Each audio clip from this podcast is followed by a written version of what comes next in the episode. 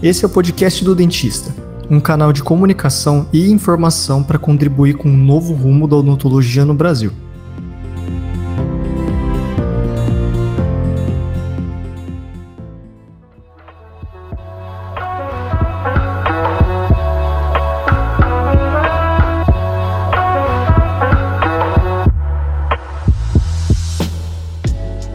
Olá a todos os ouvintes do podcast do Dentista.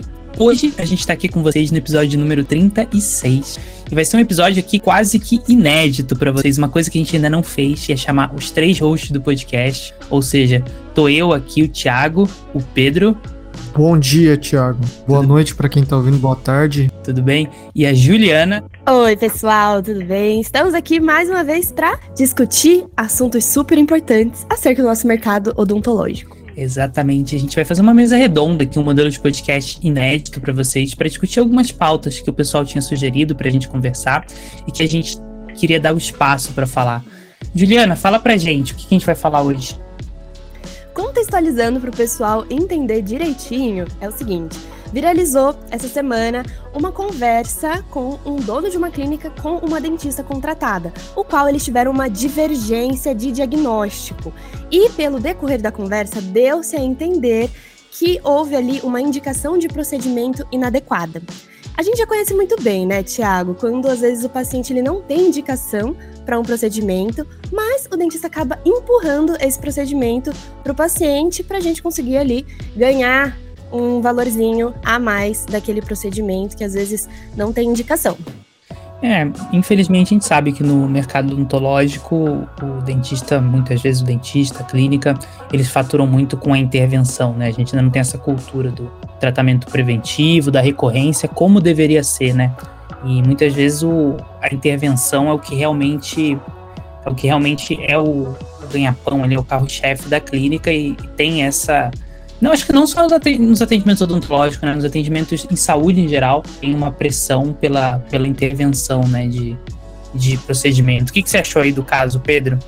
Cara, eu acho que é complicado de você contextualizar de uma forma muito clara, porque afinal é uma conversa só de WhatsApp, né? Que, que nesse caso apareceu pra gente, mas eu acredito que ela seja um recorte de um contexto bem maior, né? A gente tem esse problema desde que a gente se conhece por dentistas e eu acho que ele vai continuar por um, por um bom tempo ainda, ainda mais no Brasil. E dentro do, da própria conversa, a gente vê que ficar fazendo restauraçãozinha não vai pagar tuas contas. Você vê, mesmo restauração já é um procedimento de intervenção. E ainda assim, o, o sujeito acha que não dá para lucrar com restauração. E isso reflete muito, né? Que no, uma coisa que eu já até conversei com o Thiago, que o dentista cobra muito caro para o que a população costuma poder pagar, só que cobra muito barato pelo serviço que ele presta. O que vocês acham sobre esse, esse pensamento? Eu concordo totalmente. Eu acho que a gente tem que ter ali uma visão macro, né, do serviço que a gente está oferecendo e do quanto que o nosso mercado está pedindo também. Eu queria adicionar que, assim, desse recorte que a gente está mostrando para vocês, a gente vai discutir algumas formas, né, de como a gente consegue lidar com isso tanto de fazer a gente refletir sobre a nossa atuação como cirurgião dentista, porque entra muito nessa questão de ética, essa questão da gente seguir uma filosofia a qual foi ensinada a gente, né? E cada escola de odontologia acaba tendo sua própria filosofia, mas meio que a gente tem conversado, tem tentado direcionar para uma coisa mais é, conservadora, vamos dizer assim. Acredito que eu tenha tido esse estudo, vocês também, meninos, devem ter tido isso. E, e, como que isso se encaixa dentro de um mercado tão competitivo, né, como é a odontologia, e que às vezes o dentista ele acha que ele precisa submeter a esse tipo de intervenção, né, que na verdade é mais você saber direcionar o que, que o paciente precisa. Todo paciente que chega na clínica ele vai precisar fazer alguma coisa, né? Porque a gente também tem outra cultura aí do paciente que só vai no dentista quando ele tá, assim, precisando, tá com dor, precisa trocar uma, uma restauração, caiu a coroa. É sempre assim, né? Não vou dizer que na, na maioria, em todos os casos, mas assim, 98% dos casos acontece isso. E como que a gente consegue manejar sabe, esse paciente, para gerar valor para o nosso serviço, para o nosso produto, que é a odontologia, para ele retornar para gente, para a gente ter um, uma coisa de prevenção, de acompanhamento a longo prazo, para que a gente não tenha que se é, que recorrer a todo tipo de intervenção, né? Às vezes que nem tem indicação. Cara, eu acho que isso depende muito de três coisinhas assim maiores que eu consigo pensar de cara. Seria o profissional, é, não uma sendo mais importante que a outra, mas o profissional, o contexto do consultório onde ele trabalha e a localização isso, desse consultório, isso. principalmente. Porque para você ter uma valorização do seu serviço, você tem que ser uma pessoa que sabe se comunicar bem, né? Em relação à comunicação com o paciente. Mas para você só se comunicar bem com o paciente, você ignora o fato de que ele chegou até você. Então precisa ter uma comunicação legal da clínica com o paciente, paciente com o profissional, enfim. Para você se valorizar como dentista, você depende do paciente conseguir pagar, né, o tratamento você explicar qual que é o valor do tratamento, porque tem muitas vezes que o paciente entende o valor, ele compreende o porquê que ele precisa fazer isso, e só não tem dinheiro. Aí tudo bem, sabe? Mas eu acho que o a mercantilização da odontologia ela vem muito de vários fatores sociais e culturais que a gente eu não acho que dá para imaginar tão cedo o que seria uma solução. Tiago, você quer um cara estudado do mercado que, que você elencaria que seria uma coisa interessante para começar a resolver essa situação? Bom, eu acho que no Brasil, primeiro, não tem uma cultura forte de serviço, né? Eu acho que a população, no geral, ela valoriza mais os produtos do que o serviço, porque a mão de obra, no geral, no Brasil, em todos os, os aspectos, é uma mão de obra que é barata e, e, os produtos são caros. Então, a gente tende a dar um valor maior no, no produto do que no serviço. Então, tem essa, essa cultura de, de todas as profissões, de, de não valorizar tanto serviço quanto, quanto produtos. E a gente tem essa realidade do Brasil, né? Que o Brasil tem um quarto dos dentistas do, do mundo e, de alguma forma, ali o sistema financeiro do, do Brasil conseguiu capturar muita, uma parte muito grande do valor que a odontologia entrega, né? Através do, dos planos de saúde, né? E ela também fez muito lobby, né? Uma indústria que fez muito lobby no, mercado e conseguiu capturar muito valor. E aí a margem do cirurgião dentista fica muito apertada, né? É aquilo que os produtos, os insumos são caros, os custos são caros e pouco é repassado para ele. E ele tem essas pressões do, do mercado para tentar muitas vezes empurrar tratamento, para tentar fazer uma, uma gama alta, né? Mas só trazendo mais um, um, um assunto assim, a gente também tem que entender que tem uma cultura, né, no, no, no, acho que do, não sei se todas as populações, mas o brasileiro é muito forte de que o brasileiro tem muito medo do retrabalho, assim, sabe? A pessoa vai muito no dentista, não todos, mas muitas vezes a pessoa vai no dentista ela quer resolver, sabe? Se você fizer uma coisa que tem pode ter 50% de chance de salvar o dente da pessoa, mas se não salvar e ela tiver que fazer dois tratamentos, sendo que ela poderia fazer só um, ela vai achar que você muitas vezes o dente está ruim, porque muitas vezes a pessoa vai lá para resolver, tem essa procura do, do paciente por resolver logo o, o tratamento, sabe? A gente vê isso, às vezes é, é muito nítido que a pessoa quer resolver muitas vezes logo, sabe, Pedro?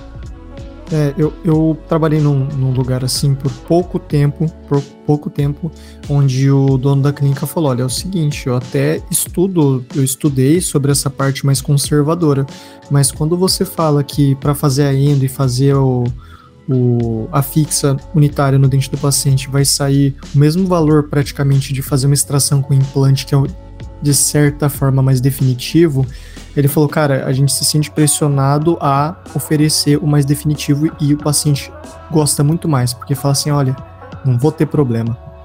Tá totalmente cultural, né? Isso. A gente observa por é, experiência clínica, que eu, né, como recém-formada, acabo tendo que, que faltar aí com essa experiência, mas ainda bem que vocês dois estão aqui. Mas, gente, acho que eu queria saber de vocês é, qual que seria, assim, uma conduta é, legal, um, uma coisa assim, da gente não faltar com respeito, né, da, o diagnóstico do, do outro profissional? Como que seria essa relação, assim, da gente conversar? Porque eu acho que é uma questão muito de comunicação né, Pedro? Que você tinha comentado sobre isso também. É, será que estava certo da, naquele recorte que a gente fez do, dessa, dessa situação, a dentista falar diretamente para o paciente: olha, o diagnóstico está errado, não é isso. Ou seria melhor ela, às vezes, dar um passinho para trás, conversar com o profissional que deu o diagnóstico antes, aí tentar debater essa situação, ou simplesmente não vale a pena, vamos, vai para a próxima clínica, entrega currículo. Qual seria a opinião de vocês sobre isso?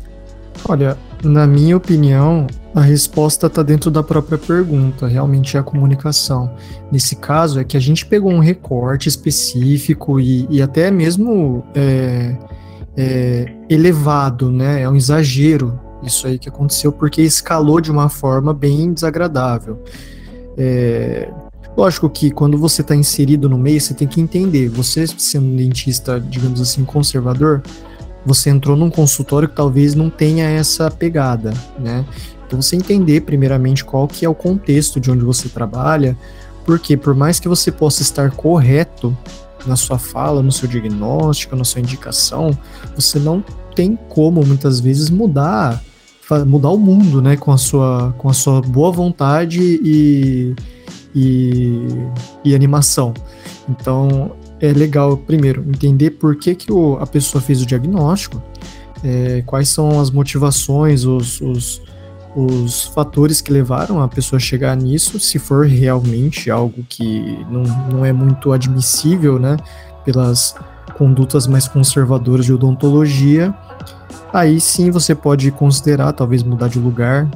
É, às vezes a pessoa ela não tem condições de trabalhar em outro lugar naquele momento, é, tem muitos fatores, então eu vi muitas páginas falando sobre esse recorte, falando, olha, é uma dentista biomimética, tentando, mas não dá para afirmar. Né? Às vezes a pessoa conhece dentista, conhece, mas é muito complicado de usar um recorte específico para tentar representar um todo. Por isso que a gente resolveu trazer essa discussão aqui.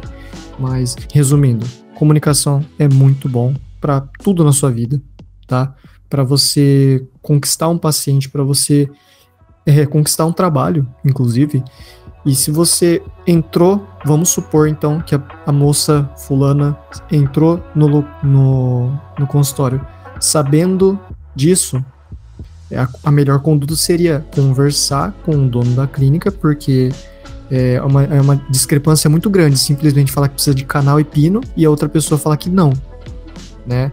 é, é, uma, é um diagnóstico bem diferente. Não, não mexer nem no assim, canal. Alinhamento de equipe? Com certeza, com certeza. Inclusive, eu acho que em, dentro de um contexto, é, a, contra, a própria contratação de uma dentista que seja mais conservadora por parte de uma clínica que é um pouco mais na pegada de vamos empurrar nos tratamentos, vamos fazer um é, vamos fazer uma, uma média aqui com, com intervenção, eu acho que já é um erro a pessoa contratar um dentista mais conservador. Mas às vezes não dá para adivinhar, às vezes a gente só vê currículo, né? Parece que é legal para a clínica e acabou não se encaixando. Então, acho que o primeiro erro estaria ali. é, só, mas assim, só para deixar claro, assim, eu acho uma coisa que se deixa claro pro pessoal, falando até entrando mais nessa pauta de comunicação, eu acho que ninguém pode ser desrespeitado, sabe?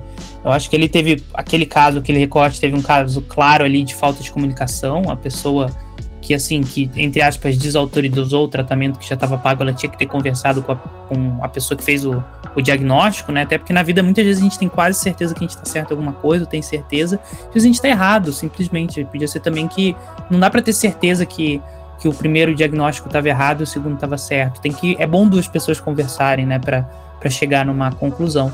Mas independente disso ali, é, aquele recorte que eu acho que é, muitos dentistas sofrem isso, profissionais, é falta de respeito, sabe, de, de lideranças, isso é inaceitável. Acho que se você está num, se você tá num lugar que, que as pessoas faltam com respeito com relação a você, eu acho que é assédio e a partir do momento que é daquela forma, eu acho que você tem que começar a fazer planos. Se você naquele momento não puder mudar de, de, de posição, de emprego, você tem que começar a fazer planos para mudar, entendeu? Eu acho que é, eu acho que assédio no trabalho é inaceitável e eu tava até lendo um livro agora do, sobre isso, que o livro do Originals, que o Cauedo que passou por aqui tinha indicado. E, o, e, o, e ele fala exatamente sobre isso, né? Sobre o problema da comunicação. Tem basicamente três tipos de comunicação. Tem aquela comunicação que a pessoa é positiva, né? Em, com você o tempo todo, assim, que ela é. que ela tenta ser colaborativa o tempo todo. Tem aquela, a, tem aquela comunicação que a pessoa parece que ela não é colaborativa o tempo todo, né? Que a pessoa não colabora com você, que ela, enfim, que ela entra muito embaixo o tempo todo, aquela pessoa que a gente sabe que como que é, e tem o terceiro tipo de pessoa, que é o, que é o tipo de pessoa que muitas vezes é colaborativo e muitas vezes não é colaborativo, sabe? Do nada começa é, a ter uma comunicação violenta com, com você, começa a, falar de forma agressiva, e pelo incrível que pareça, esse terceiro tipo, que às vezes é legal e às vezes comete um ato de, de assédio no trabalho ali, como foi aquele caso que foi extremamente respeitoso e tal, ele é pior até do que o segundo, que é aquela pessoa que você já tá o tempo todo com a guarda, que você já sabe o que você vai esperar. Então, se você, eu acho que assim, você que está ouvindo a gente, a gente sabe que o nosso público muitas vezes é um público mais jovem. Se você está num trabalho ali que, que, o pessoal falta com respeito com você, realmente é inaceitável, assim, é inaceitável. A gente sabe que nas universidades tem muito assédio de, de professores, esse assédio moral, né, não assédio sexual, assédio moral, principalmente de, do, do professor ele ser muito agressivo e tal, e isso é visto na área da saúde muitas vezes como uma forma aceitável de lidar, né, é, mas não é. Isso é só falta de preparo, falta de soft skills da liderança e você não pode aprender dessa forma, sabe? E a gente absorve muito, a gente é muito fruto do nosso meio. Então, se você está numa clínica ali que as pessoas comunicam daquela forma agressiva, eu acredito que você vai acabar incorporando isso. Então, é melhor você realmente sair desse espaço, né, pessoal? Seja filtro, não esponja, né? Gente, eu queria entrar em outra discussão também com relação a isso. De tudo que vocês falaram, eu concordo com tudo. Inclusive, vou adicionar que dentro do nosso meio, né, dentro da odontologia, a gente também é condicionado a ficar pensando assim, nossa, é, eu preciso aceitar isso porque tem muito dentista. Eu sou substituível. Ou eu preciso continuar nessa clínica mesmo não concordando com nada que está sendo feito aqui, com o tratamento que eu estou disponibilizando para o meu paciente, porque o mercado ele está saturado e tudo mais.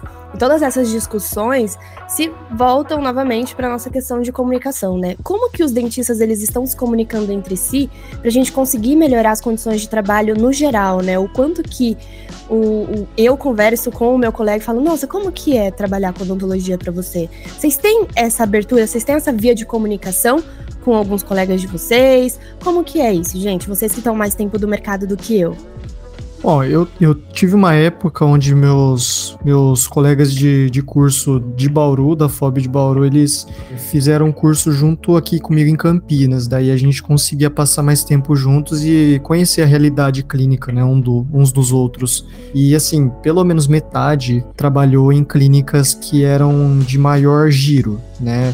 É, não tinha, de repente, assim, uma estrutura tão sofisticada, não tinham tratamentos muito arrojados, era, era um consultório simples, mas que tinha muito movimento. E eles mesmos disseram que era difícil, né? Porque trabalhava das 8 às 8 praticamente, com uma hora e meia, duas horas de almoço. E outros que trabalhavam na clínica particular, já estabelecida, de repente dos parentes também, que ganhavam basicamente a mesma coisa atendendo um terço dos pacientes. É, então, tipo assim, a gente vê que é uma realidade muito dura. Né? E por um lado existe a, o, a, mentalidade de não aceito isso, eu mereço mais, e eu acho que é muito importante você entender o seu valor, entender o que você oferece, saber, acima de tudo, explicar e demonstrar para as pessoas mais importantes, né? Que demonstrar esse valor para as pessoas. Mas por outro lado, existe o contexto de, de, de da situação né? E é o que o Thiago falou, faça planos, tá? Às vezes você não vai conseguir na hora sair daquele meio, mas você tem que saber é, filtrar e aproveitar a situação da melhor forma que você puder. São os meios para que você tenha um fim, né? Então, se você não está conseguindo exercer a odontologia na sua melhor face, é, tenta usar essa oportunidade para levantar um dinheirinho e fazer uma coisa que possa te, te completar, sabe? E muitas vezes no começo as pessoas vão passar por situações assim. Não, não tem, infelizmente, não tem muito como fugir, né? E é, é muito importante você saber se valorizar, é, não deixar desrespeito acontecer, Mas, muitas vezes, o fato de você declarar para a pessoa, você anunciar, ó, isso foi falta de respeito, eu não vou passar por isso, eu não admito esse tipo de comportamento. Talvez para uma pessoa que o Thiago descreveu, aquela pessoa que é meio altos e baixos e que ela tem uma comunicação às vezes agradável, às vezes violenta, é, é muito difícil de saber o que esperar, né? É. E isso dá medo de fazer. É, exatamente. Muitas vezes não é difícil, né? Falar assim, a gente teria que fazer um outro podcast aqui só de como lidar com esse tipo de situação. Eles preparam, né? E nesse mesmo livro que eu tô lendo fala exatamente sobre isso. Fala que, na verdade, as pessoas muitas vezes elas não vão mudar, né? Só vai ter uma mudança geracional, né? Vai vir uma outra geração que vai ver as coisas de uma, de uma forma diferente. Poxa, falando sobre exatamente sobre a pergunta da Juliana de comunicação também, do que eu falo e tal a gente tem, assim, a comunicação que a gente tem com, com os dentistas, a gente vê os dentistas muito em altos e baixos, né? Principalmente no começo de carreira, a gente vê momentos assim que a pessoa às vezes está muito animada, tal, que está numa época boa do consultório, e depois a pessoa está muito desanimada. É a vida de empreendedor, muitas vezes assim, é a vida de autônomo, né? Que a gente fala, ah, a vida de empreendedor, mas é a vida de autônomo, né? Tem altos e baixos, às vezes passa por uma situação muito ruim, aí tá muito desacreditado, e depois vem uma, uma fase boa e, e tá muito acreditado, né?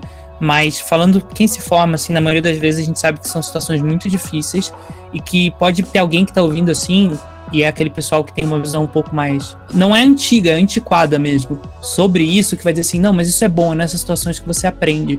E não é verdade, porque eu garanto que o, os dentistas, por exemplo, que estão em, em países como a Suécia, a Noruega, assim, que são exemplos extremos, estão muito melhores do que em países com baixo desenvolvimento humano. Então, assim, não necessariamente porque o dentista está numa situação de aperto socioeconômico, ele vai aprender mais nessa situação, sabe? Ah, é porque é na dor que você cresce. Não necessariamente, sabe? Acho que a gente tem que ser guiado pela, cada vez mais, e a nossa geração tem que ser guiado pela motivação, sabe? Não só pelo, pelo medo de não conseguir pagar o boleto, pelo medo de, que nem a Gil falou, de, pô, tem muito dentista no mercado e vou aceitar isso. Acho que a gente tem que ser guiado pela motivação. Cada vez mais isso a gente vê nas empresas mesmo, né? As empresas que valorizam os profissionais, que realmente conseguem agregar valor, são as que conseguem ter melhor resultado, e não as que ficam botando pavor na pessoa, né? Essa cultura do medo tem que mudar um pouco, né? Você falou tudo, Thiago. Eu concordo totalmente.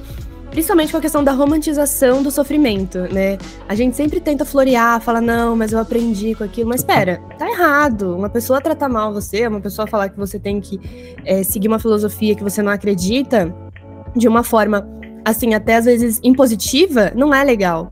E você vai aprender a lidar com o paciente sem precisar passar por essas situações. Você não precisa fazer outros dentistas passarem por essa situação, porque você acha que você vai estar tá ensinando para eles. Você vai estar tá exatamente fazendo o oposto, né? Vai estar tá traumatizando uma pessoa totalmente de graça, sem necessidade. É muito mais a comunicação da gente falar, olha, eu tenho experiência, eu quero te passar, do que fazer a pessoa, sabe? É, passar por situações a qual não tem necessidade nenhuma.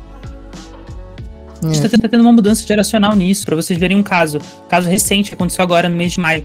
É, você sabe que as residências de medicina são terríveis, né? Isso é na área da saúde, que tem essa romantização do, do sofrimento profissional. Todos os R1s da, da Unicamp desistiram de ortopedia. Todos os R1s desistiram.